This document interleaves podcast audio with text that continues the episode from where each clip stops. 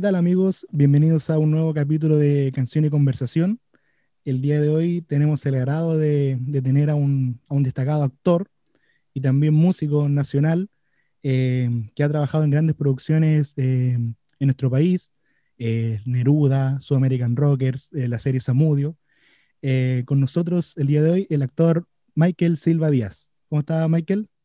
Hola, bien, gracias. Oye, Michael, eh, primero que todo, agradecerte el tiempo eh, que tienes para, para conversar hoy día eh, aquí con, conmigo y para, y para la gente que pueda conocer más de tu, de tu trayectoria y de tu, y de tu historia.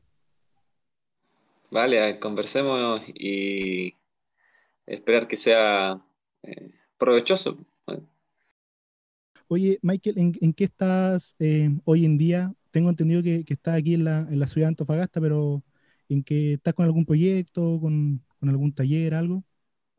Mira, en este tiempo lo que he estado haciendo ha sido actuar en una serie, perdón, en una obra de teatro, que le podríamos llamar teatro, o una puesta en pantalla tal vez por todas estas nuevas formas de poder hacer ficción, con una obra que se llama Octubre, que está escrita por Rodrigo Cueva, dirigida por Nicolás Acuña, eh, y a donde actúa Daniela Ramírez y actúo yo. Esto trata acerca de una psicóloga que hace una entrevista a un carabinero al cual se le acusa de haber eh, lesionado a una mujer en sus ojos y a hacerle perder la vista. En eso gira ah. Eh, la, la, obra, que tiene una duración aproximada de 30 minutos. Eso es, hemos estado, he estado haciendo yo el último tiempo, teniendo funciones eh, eh, virtuales en distintos festivales nacionales e internacionales. Y eso en cuanto a actuar. Y yo también por mi parte me he dedicado a escribir guiones y a escribir y a, materializar esas historias. Creé un primer cortometraje y ahora estoy en la postproducción de el segundo cortometraje y sigo escribiendo. Em, me he dedicado también, bueno, antes también de la crisis, de la crisis sanitaria, de la, de, la cuarentena y este encierro involuntario, em, a la docencia, estando aquí en la ciudad de Antofagasta. Y,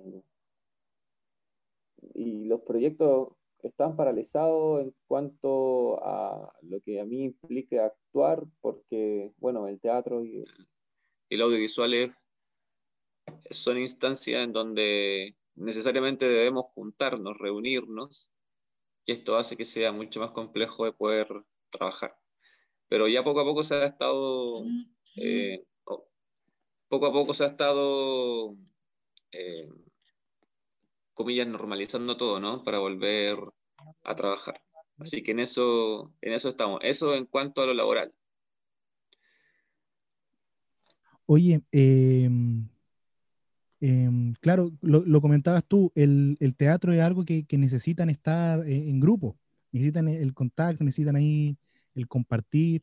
También, el, mira, desconozco todos los métodos de actuación, pero uno también ahí en, la escena misma uno va, aprendiendo y va captando lo, no, lo no verbal, más, lo corporal, entonces hay varios, varios gestos, entonces eso es lo, es lo que falta hoy en día.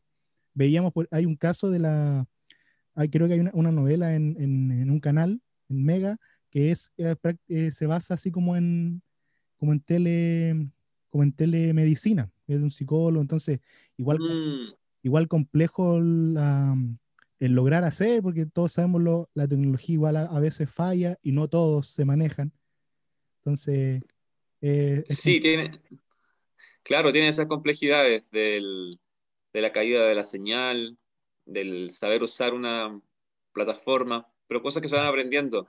Pero sí, igual son buenos desafíos también para nosotros los actores y bueno, en la, necesidad de poder actuar, trabajar, uno se reinventa y va elaborando otras formas de poder generar ficción y contenido. Si sé lo que me estaba hablando, eso se llama, si no me equivoco, historias de cuarentena. Claro, Ese era el nombre. Sí, sí. Algo similar a eso es lo que ocurre con esta obra y con muchas obras más que han estado haciendo. Se han tenido que reinventar las obras que estaban pensadas para espacios eh, teatrales, con presencia de público. Claro. Oye, Michael, y llevándote a la, a la otra, al otro extremo por el cual también te conocen eh, algunas personas, el tema de la música. El tema de la música eh, fue una etapa que ya, que ya pasaste con, con tu ex banda. ¿Tiene algún proyecto? ¿Está detenido? ¿O, fue algo momentáneo y, te quieres dedicar más a la, a la actuación? Bueno, yo con los chicos de los Peperuti sigo teniendo una relación de amistad, no así de trabajo. Yo decidí voluntariamente salir por también, bueno, motivos personales, razones personales, eh, donde también estaba ahí dentro de esas razones el, trabajo como actor. Em, pero yo no podría decir que abandoné la música, solo que me dediqué eh, a, a encauzar mis intereses artísticos por otro lugar.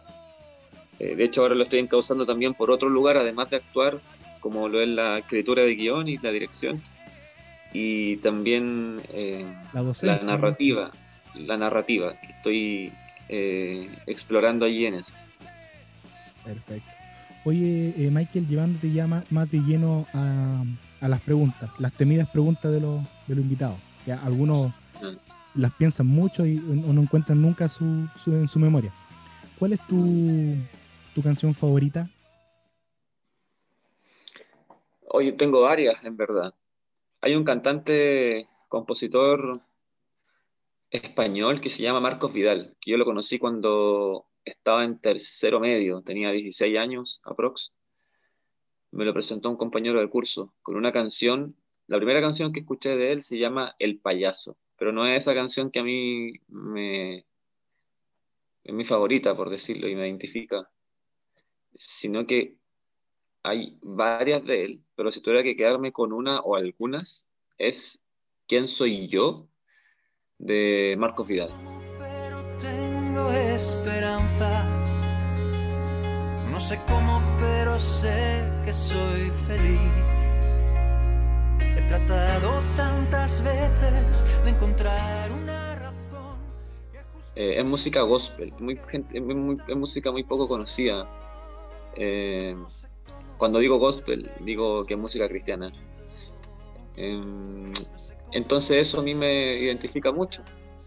Es, esas sus letras, él tiene unas composiciones en cuanto a letras y en arreglos que son maravillosas. O sea, si tú escucharas los arreglos, eh, no cualquier persona puede tocar esas canciones. O sea, o sea, tienes que tener conocimiento musical, tienes que ser virtuoso. hay, hay canciones que son más fáciles de tocar, pero hay otras en las cuales tú ves y dices, no, esto hay que tener una pausa, un tiempo y un proceso para poder... Y eso, eh, y eso es él. Eso es él. Está vivo, es un autor, un compositor vivo, tiene alrededor de casi 50 años. Si no me equivoco, vive en Barcelona, tiene una familia. Eh, pastorea una iglesia igual, no recuerdo el nombre de la iglesia. Eh, pero ese es mi cantante preferido, de, de hecho creo que no hay un día en que yo no lo escuche.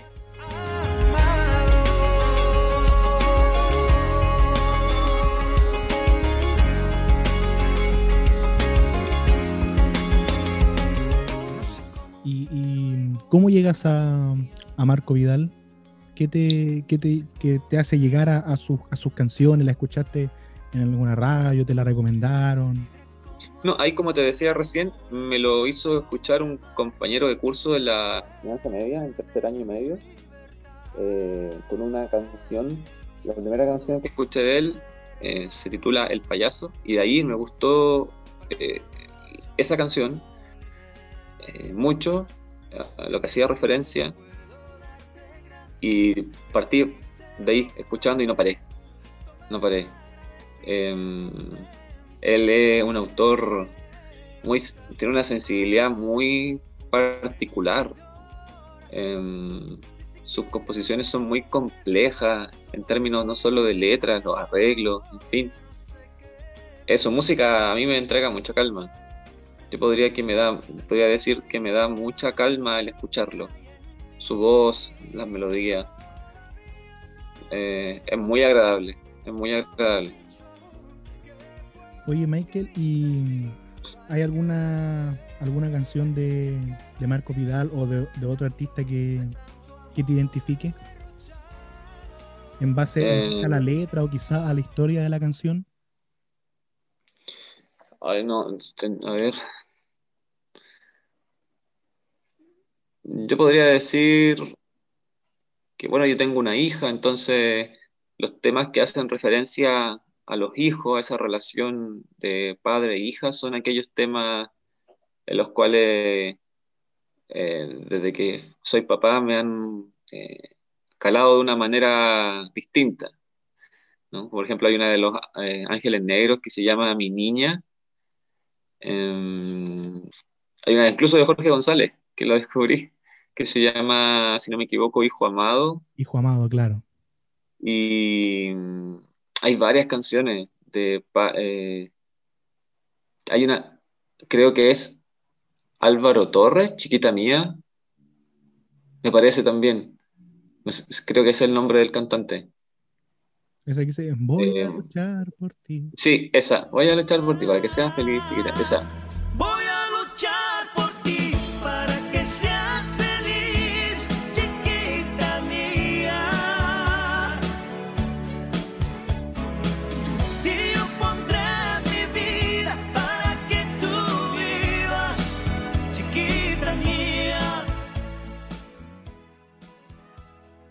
Sí, eso también. Y esos temas, claro, antes de ser papá uno no, Una las canta, no les presta mucha atención, pero en el momento, claro, te hace resignificarla y darles un sentido, tú le das un sentido por la por, esta nueva condición de papá que uno es, en la que uno Claro.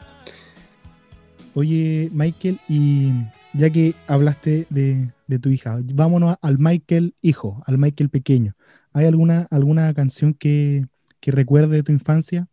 Que, te, haya marcado, o quizás no, necesariamente tiene que ser de, tu época, puede ser algo que escuchaban tus tu papás o alguien ahí en tu casa.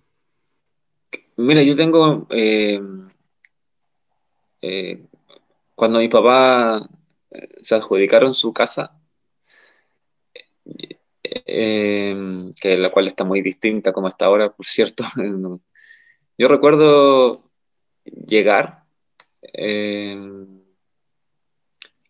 a la casa cuando era chico, tenía cinco años, y por entrar por la parte de atrás de la casa. Bueno, todo esto está separado casa por casa, los patios con alambre, imagínate, año 92, cuando yo tenía cinco años. Y me acuerdo que escuché una canción de Juan Luis Guerra, eh, Quisiera ser un pez, quisiera ser un pez para... Quisiera ser un pez para tocar mi nariz en tu pecera y hacer burbujas y amor por donde quiera.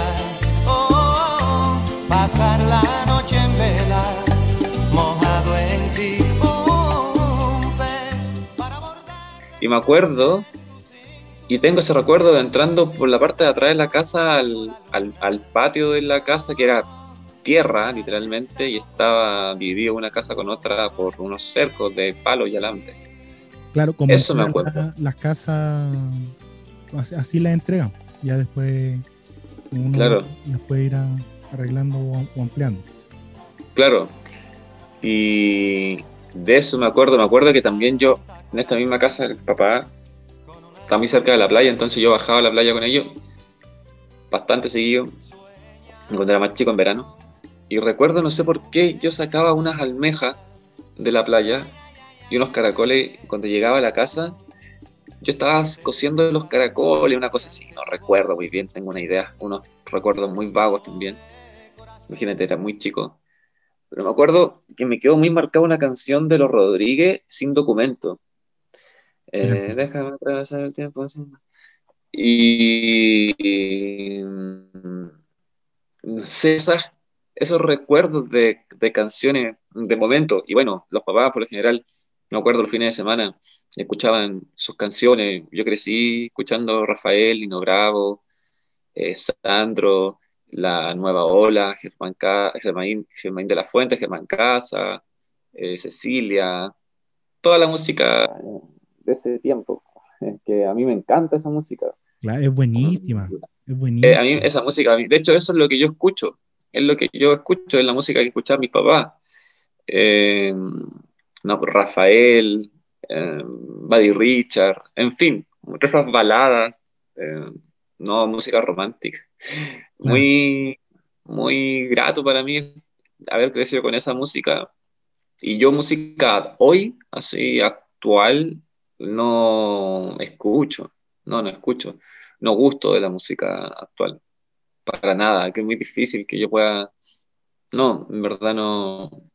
somos dos en todo caso me, hace, me hace mucho sentido tu historia porque a mí me pasa lo mismo. Yo, por ejemplo, tengo 20 años y, y por ejemplo, tengo mis playlists, no sé, mis amigos se burlan porque te sale Rafael, te sale Sandro, te sale Luis Miguel, Camilo VI. Claro. Me compré, un, o sea, me regalaron un tocadisco, me compré un vinilo de Camilo VI, de Rafael, de Queen, claro. de, Jorge, de, Los Prisioneros, que es fanático a, a morir de ellos. Eh, y lo, lo, más simpático es que, por ejemplo, o sea, de mi, de mi mamá eh, heredé lo que es Luis Miguel, eh, pero de mi papá eh, Camilo VI, pero nadie sabe por qué escucho a Rafael, si Rafael, mis papás todavía no nacían cuando Rafael estaba en su, en su pico, entonces los prisioneros en mi casa nadie escuchaba a los prisioneros, entonces yo fui como el, primero. Y hoy día, hoy día me pasaba algo súper simpático, tengo un primito de, que va a cumplir cinco años, y el otro día estaba cantando una canción de esta nueva de, de reggaetón, trap, entonces yo dije, no, no puede ser que mi primo en mi pieza esté cantando, así que al tiro de escuchar eh, Los Prisioneros. Entonces ahí después andan cantando Quieren Dine por acá por la... Pasa eso con, con, con la música y, y, y, más ahora que, que, están volviendo estos, estos formatos de, de, vinilo que se están poniendo de moda de nuevo, entonces la, la gente está volviendo a escuchar esos, esos clásicos temas de, de, del recuerdo, si se le puede llamar así, aunque están más vigentes que nunca.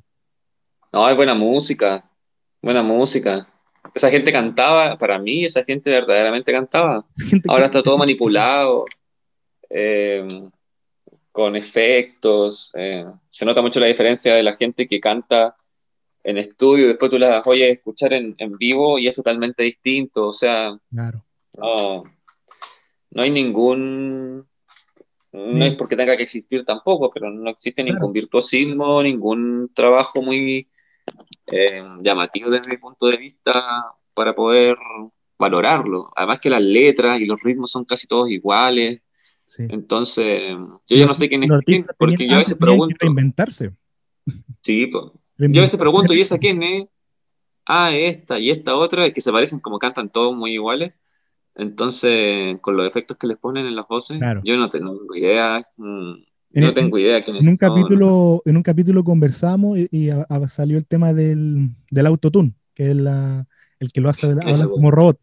Em, y llegábamos a un, a un acuerdo de que es un buen es una buena herramienta, pero siempre y cuando no se abuse, creo yo.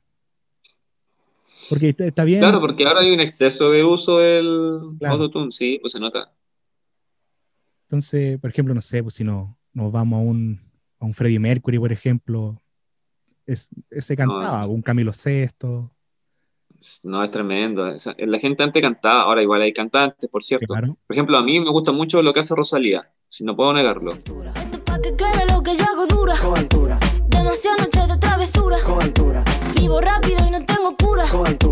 Iré joven para la sepultura. Pongo rosas sobre el Panamera.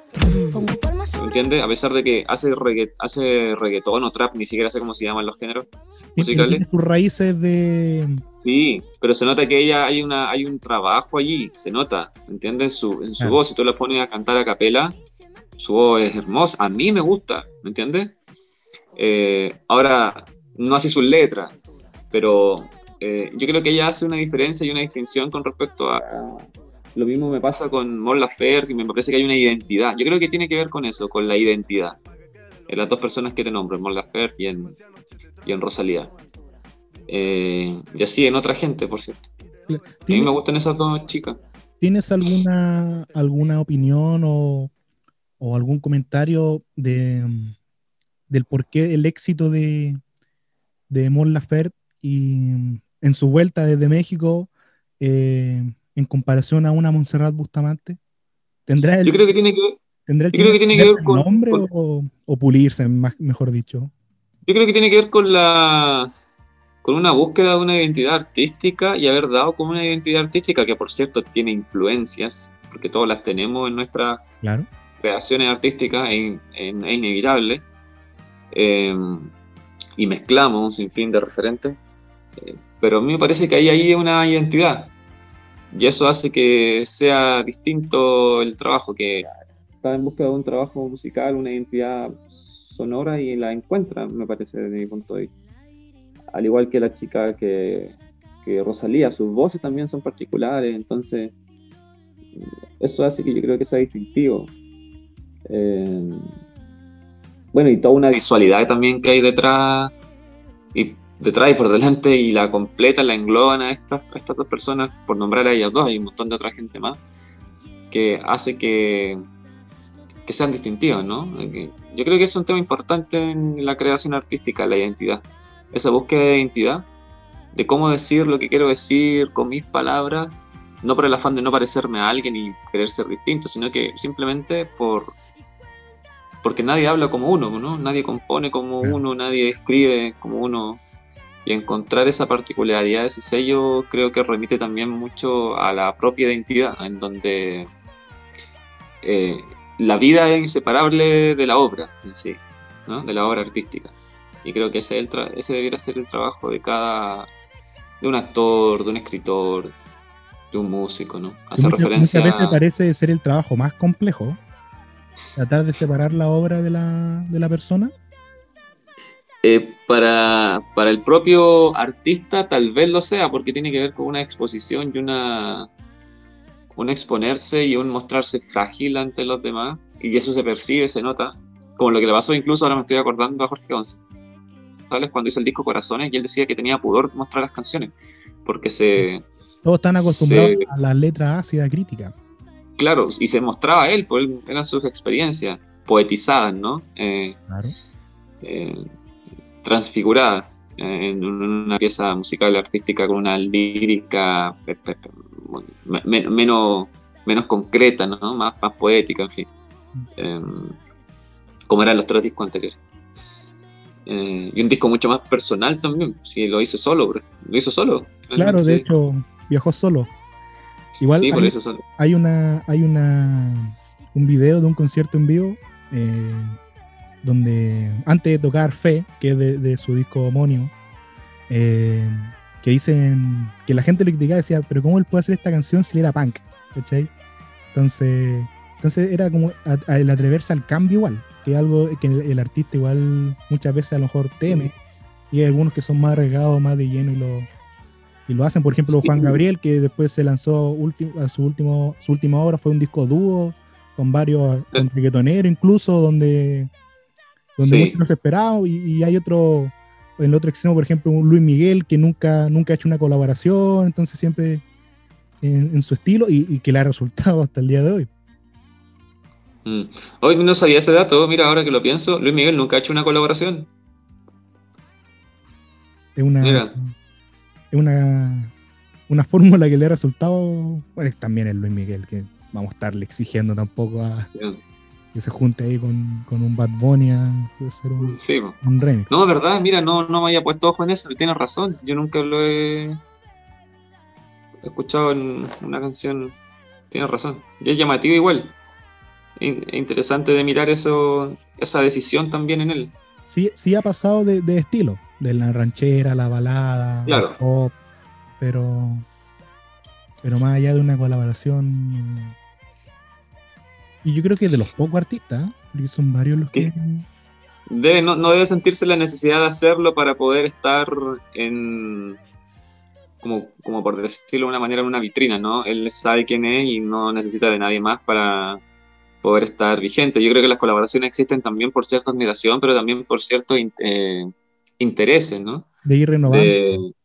claro, y no, y, el hecho de que salga uno que es más mediático eh, y más, que suena mucho más, y la gente quiera cantar con él o con ella para que ahora esa persona que está un poco anónima, quedando en el olvido, pueda escucharse. Son un, asunto comercial allí. Claro, justo te iba, te iba a comentar ese tema. Por ejemplo, ahora Rafael hace un par de semanas sacó un, eh, disco que se llama 6.0, que es en base a, su, a sus 60 años ya de, de carrera. Y tiene colaboraciones con Mon Lafer, con Luis Fonsi. Entonces Mon Lafer contaba de que le mandó un WhatsApp, el mismo Rafael que te manda un WhatsApp y dice que quiere ella no creía, creía que era una broma y todo. Y ahí tuvo que mandarle un, audio para, para que le, le creyera. Entonces igual sabemos que Mon Lafer tiene, una, tiene un público, tiene una generación quizás muy distinta a la, de Rafael. Entonces hacer el cruce generacional también es importante y, también lo que dices tú es, el tema del marketing también. Sí, pues funciona. Hay, hay varios factores que, eh, intervienen en, la toma de decisiones de una colaboración, creo yo. Oye, Michael, ¿cómo te, cómo te, toma a ti el, esto de ya de empezar a ser más, más conocido? Ya de, quizás muchas veces no ir, ir por la calle y, te pidan una foto, como fue mi caso cuando te pedí la foto en el, en el mall viendo a Pedro Piedra. Eh, ¿Cómo, cómo, cómo fue para ti ese, ese proceso? ¿Te, costó? Te, ¿Se te fue fácil? Mira, en un comienzo fue mucho más de lo que es ahora.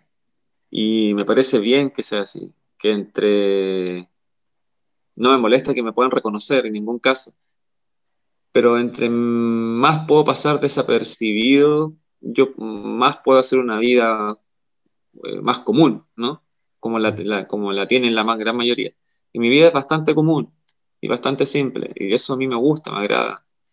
No quiero que sea de otra forma, no tengo la necesidad de que me puedan conocer más o qué sé yo, no, no está ahí en mí el, el foco, ¿no? A mí lo que me interesa como actor es poder actuar en proyectos que a mí me den sentido temáticamente, con gente, con equipos que yo pueda admirar, con actores en los cuales yo pueda aprender. Y, ya hacia allá apuntan mis intereses. Y si eso tiene consecuencias, como la de que me puedan conocer acá o fuera del país, porque me ha pasado también que a mí me sorprende que me conozcan mucho fuera. Como gente de Perú me habla, gente de Colombia, y son gente que justamente no, no, yo entiendo que son países en los cuales también se escuchó mucho los prisioneros. Em, pero también gente... Conoce a Neruda, eh, por ejemplo. También, conoce, o también de, de, Neruda, en Argentina también. Hace poco me encontré con un vecino y me dijo, oye, fui a Argentina, estaba en Buenos Aires, y empezaron a hablar de ti. Y, decía, es, y empezaron a hablar bien de ti, me, me, hablaron de tu trabajo. Y me sorprende, pero me, me agrada, lo que me agrada que, de que hablen de mí, no es de mí en el sentido de, no, no fuera del trabajo, de, hablan del trabajo, y eso es lo que a mí me importa. Claro. Em, pero no de mi trabajo eh, únicamente y que les guste, porque claramente uno espera que lo que uno hace sea del gusto de las personas, ojalá de todos, pero como eso no es así, em, em, está bien, como, está bien. Pero qué grato es saber que, que la gente hasta hoy me escribe hablándome de ciertos trabajos, muchos de los prisioneros, también de Samudio, o El Cristo Ciego, o la película Medea, en fin, o en, algunas películas que yo he tenido participaciones mucho más breves y que de igual modo les parece que mi participación ha sido valiosa. Yo lo valoro, lo valoro mucho, valoro mucho. Yo trabajo e intento trabajar dando lo mejor de mí, intento, soy bien obsesivo, Mm, intento ser lo más minucioso posible con el trabajo, eh, ser lo más profesional. Como te digo, hay gente que le gustará, ¿no? Pero es grato saber que uno también a partir del trabajo, a pesar de que uno no lo dimensiona, pero uno ha dejado de alguna manera una huella en algunas personas, porque me han hablado y me han dicho que han, han, han hecho bandas a partir de la serie, por ejemplo. Eh, También llegó a otra generación, pu, una generación otra generación, sí. conocía los por ejemplo, no sé, un papá que le dijo, oye, mira, esta banda era de, de mi época, ¿por qué no vemos la serie? Entonces iban... Sí, sí. Y una vez un chico me dijo, oye, eh, por la serie yo me empecé a relacionar mucho más con mi papá. Por, por tu trabajo, eh, me empecé a interesar en la actuación.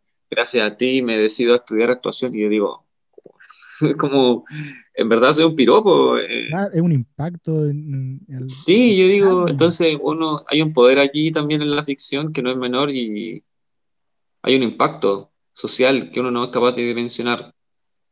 Pero ojalá que todo lo que uno pueda hacer sea para bien. O sea, por eso te decía que la conversación, recién te decía que la conversación sea provechosa, claro, porque así de igual modo yo espero que mi trabajo lo sea, pero para bien, ¿no? Para bien. Oye, ¿es, es Sudamerican Rocker la, la serie que ya te, que te lanza a, la- a las demás? Sí, es la primera serie que yo grabo. Después de eso grabo Samudio, todo el 2014. No, perdón, el 2014 solamente grabo, a ver, el 2014 grabo Sudamerican Rockers, el 2015, primer trimestre grabo Samudio y después el segundo trimestre del 2015 el Cristo Ciego y ahí seguido, como pasó una semana, y empecé a grabar Neruda con Pablo Larrey. Y de ahí ya empecé a grabar mucho más, series, eh, películas. Y, de Y esa- hay tiempos donde hay más trabajo, hay tiempos donde hay menos, como ocurre. De, de esas cuatro, ¿cuál, cuál, cuál te costó más quizás eh, darle una identidad al personaje o darle quizás tu sello al personaje? Todas. Para mí actuar no es nada fácil. No considero que sea un arte fácil al cual acceder.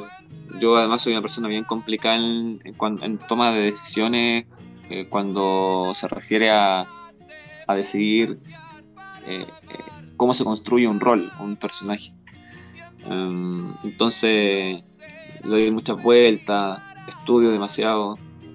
No sé si demasiado, estudio. estudio lo que creo que debo estudiar para poder dar con algo que sea verosímil y espero a ver en todas las cosas que he hecho eh, tener verosimilitud. Yo creo que esa es la base eh, y el, el motor también para poder construir roles. Es la verosimilitud, el ser creíble, ¿no? que cuando alguien vea pueda creer.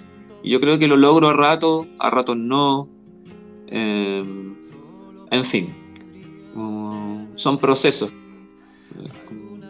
Por ejemplo, la otra vez pensaba en los aciertos y los, y los no aciertos, y también escuchaba canciones de Jorge González, y decía, Jorge González tiene un, tiene un disco Corazones tan hermoso, pero después de eso, eh, en el disco que lleva su nombre, hay canciones que a mí no me gustan nada.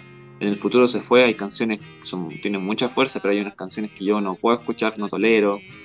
Eh, y así, mm, yo creo que así también me pasa a mí también con mi propio trabajo, que hay cosas que gustan más que otras y hay otras cosas que digo, esto en verdad no, no pude profundizar mucho más, no, no tiene consistencia.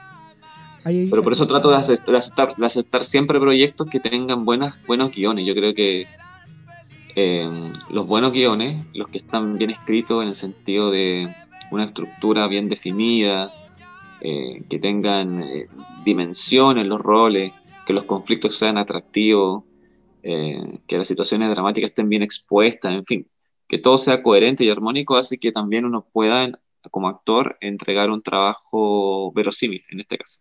Eso te quería preguntar si se ha dado la, ocasión que, que diga, no, no, no, compadre, esto no, no me tinca mucho, paso. ¿Te ha pasado o no?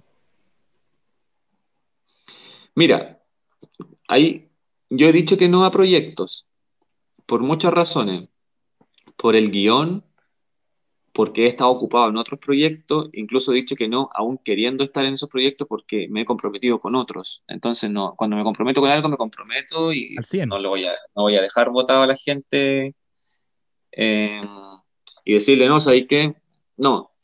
Eh, en ese sentido, no, soy, creo que soy un súper buen compañero. Viene muy de cerca la recomendación, pero como colega, eh, soy una persona dispuesta. Y sé que otros compañeros lo van a decir de mí. Eh, y como también hay muchos también. En general el gremio es gente muy colaboradora, gente que te impulsa a trabajar, que te anima, que quiere sacar lo mejor de ti, los colegas, en fin, un trabajo colaborativo. Eh, que yo en lo personal nunca he experimentado que me quieran tirar para abajo en los rodajes, por ejemplo. Jamás. Al contrario, potenciar mis capacidades, enseñarme, yo lo recibo de la mejor forma. Eh, pero mira, volviendo al tema. ¿El colega, que más te ha ayudado o que, tú le viste ayuda en un momento? ¿Algún colega así que, te haya apadrinado en alguna serie? Eh, sí, mira, te voy a responder eso, pero mira, volviendo al tema de la pregunta, yo he dicho que no a ciertos proyectos por las razones que te decía, un guion, o por tiempo, o porque simplemente no me interesa, o porque muchas veces la paga en lo económico creo que no compensa. Y ahora, yendo a tu pregunta, esta que me acabas de hacer, más que, más que situarse a ellos de una postura, mira, yo te voy a enseñar esto, o más que yo desde, la, desde el lugar, y me puedes enseñar esto, se da de manera natural, eh, observando o también eh, proponiendo ellos con mucho cuidado, en el sentido de, mira, ¿sabes qué te, te sugiero, creo que podríamos hacer esto, esto, otro. Eh, y así uno va adquiriendo herramientas. Yo yo aprendí mucho de Paulina Urrutia, aprendí también de Roberto Faría, eh, de Amparo Noguera.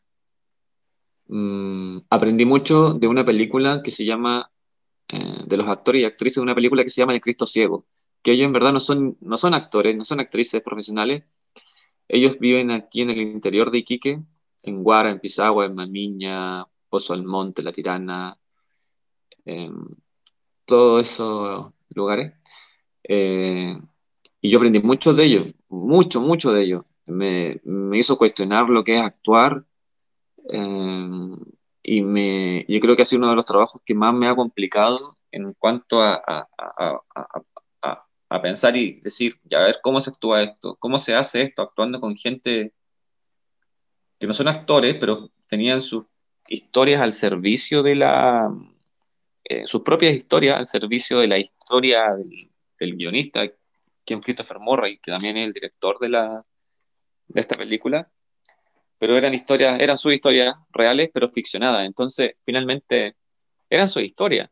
Ellos se interpretaban a sí mismos eh, desde la ficción. Y en ese sentido a mí me costaba posicionarme porque esa historia que yo, que yo interpretaba no, no me pertenecía a mí, ¿no? Entonces yo me sentía un poco ajeno, un poco extraño, ¿no? A todo este mundo. Eh, y esto, esto, esto igual a mí me generó un conflicto en preguntarme cómo, qué, implica finalmente actuar. Eh, y eso fue de mucho provecho, por cierto, porque fue un aprendizaje. de, quien también aprendí mucho, eh, bueno, de varios directores, de todos, de todos, pero eh, quienes me hicieron cuestionar mucho más la actuación de muy buena forma y aprender fue Juan Ignacio Sabatini, con quien grabé Samudio y grabé también una serie que se llama 12 días que estremecieron a Chile en el atentado de Jaime Guzmán. El, se llama, bueno, creo que la bajada de título es, no sé si es asesinato de Jaime Guzmán o ajusticiamiento, una cosa así la baja. Eh, y grabé con él y con Nicolás Acuña esta obra Octubre que te acabo de mencionar al inicio de la conversación. Eh, me han hecho también replantearme la actuación y, explorar nuevos lugares que, los cuales yo hace mucho deseaba ir. Así que eso, para mí la actuación es una exploración, es una investigación, es un equivocarse también para poder eh, encontrar nuevos lugares internos a los cuales acceder para dar con una interpretación, una interpretación que sea cada vez más, más verosímil. Oye, eh, Michael, ya para, para ir cerrando, para no, quitarte más tiempo, igual por la hora, eh, ah. agradecerte primero que todo por, por, el tiempo, por la, por la buena onda, por, por dar a conocer igual a la, gente que, que, va a escuchar esto, conocer un poco más de ti, de, de tu de tus gustos musicales y de, y de tu historia. Entonces, eh, para cerrar, eh, no, quería ver si podías dar, no sé, alguna, alguna motivación. Quizá alguien que, está, que va a escuchar esto está pensando, ¿sabes qué? Me, me podré dedicar a la actuación? No sé si tiene algún consejo así para, si es que puede generar un impacto como, como le pasó al, al chiquillo que te mandó el mensaje. Sí, a ver, yo creo que eh, en términos artísticos, yo creo que es importante hallar una identidad con claramente teniendo uno referentes, ¿no? Si es inevitable el poder admirar a ciertas personas o ciertas piezas artísticas y querer de imitar de manera consciente e inconsciente aquello, ¿no? Esa belleza, o hay un algo que uno ve allí que le parece a uno atractivo. Pero creo que eso es importante, encontrar una identidad artística, pero antes de eso también, y paralelamente, y aún más importante, es encontrar una identidad fuera del trabajo. Em, y creo que ahí radica también, bueno, me puedo ir muy, como se dice, en la profunda, eh, el, el, propósito ¿no? de estar vivo. Y creo que eso moviliza también todas las acciones del cotidiano, el hecho de tener una identidad. Y creo que hay muchas corrientes hoy filosóficas, muchos ismos, que, a los cuales uno, la gente, los jóvenes, sobre todo lo que yo percibo, acceden por medio de la música, los movimientos sociales, eh, en fin. Eh, y así, de modas.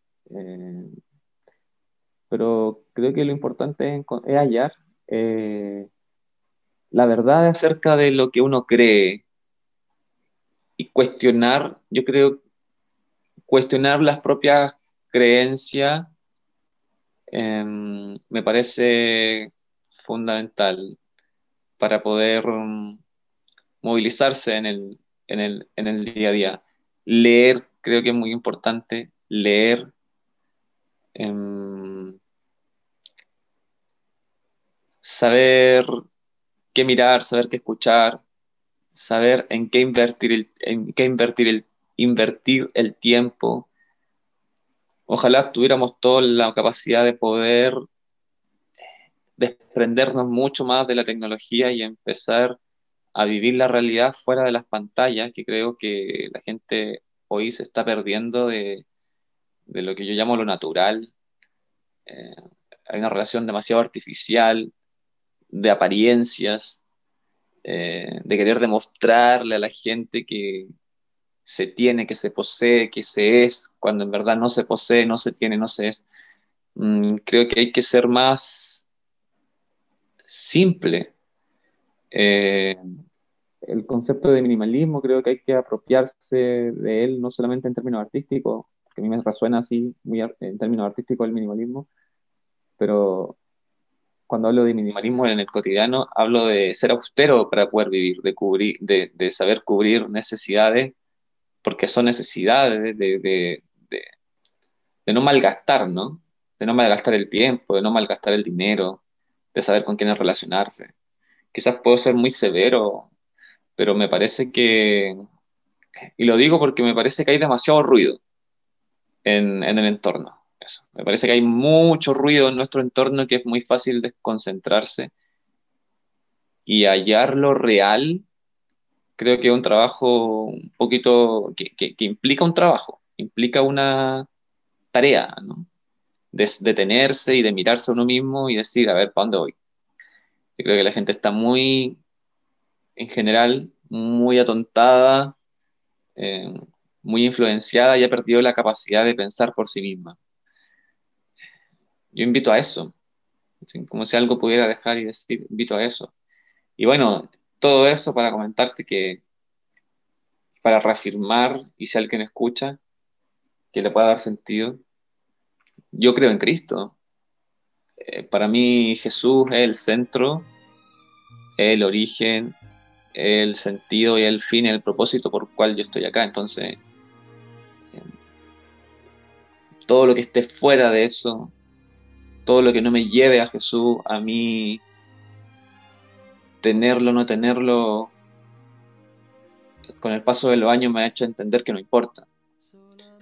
Eh, y por eso también mm, siento que no tengo un apego a mi oficio, ¿no? Como actor.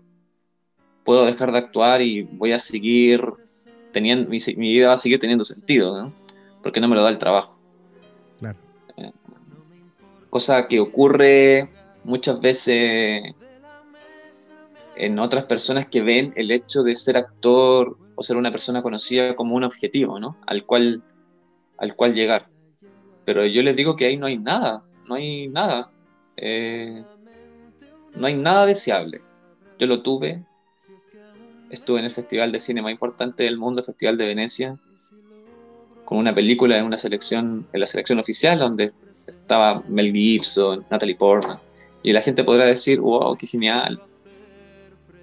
No hay nada maravilloso ahí. No hay, no hay nada en verdad que yo pueda decir, deseo estar nuevamente allí, deseo que lo viví, linda experiencia, lindos recuerdos, bonito, pero en el reconocimiento, no, en el dinero tampoco no hay, no hay mucho. Eh, no, es, no es el objetivo. Y yo te lo resumo así. Siendo anónimo o siendo una persona reconocida, no teniendo nada de plata y teniendo eh, por trabajos, ganando dinero, eh, estando con muy buena salud y también muy enfermo, no hay situación en la cual yo no pueda dejar de ver que el centro es Cristo. Y eso a mí, en esta conversación, me, es necesario poder dejarlo también como reflexión para aquellos que no creen y aquellos que creen reafirmen todos los días su fe y puedan vivir por Él, para Él y en Él, que Él merece toda la gloria y toda la honra. Oye Michael, de nuevo muchas gracias eh, por tu tiempo, por, tu, humildad y, tu, y tus ganas de igual de, conversar. No, gracias a ti, gracias a ti. O sea, es un gusto, lo hago con, con gusto. Eh, señores y señores, eh, muchas gracias a los que llegaron aquí al, al final del capítulo. Eh, aquí termina Canción y Conversación con Michael Silva Díaz.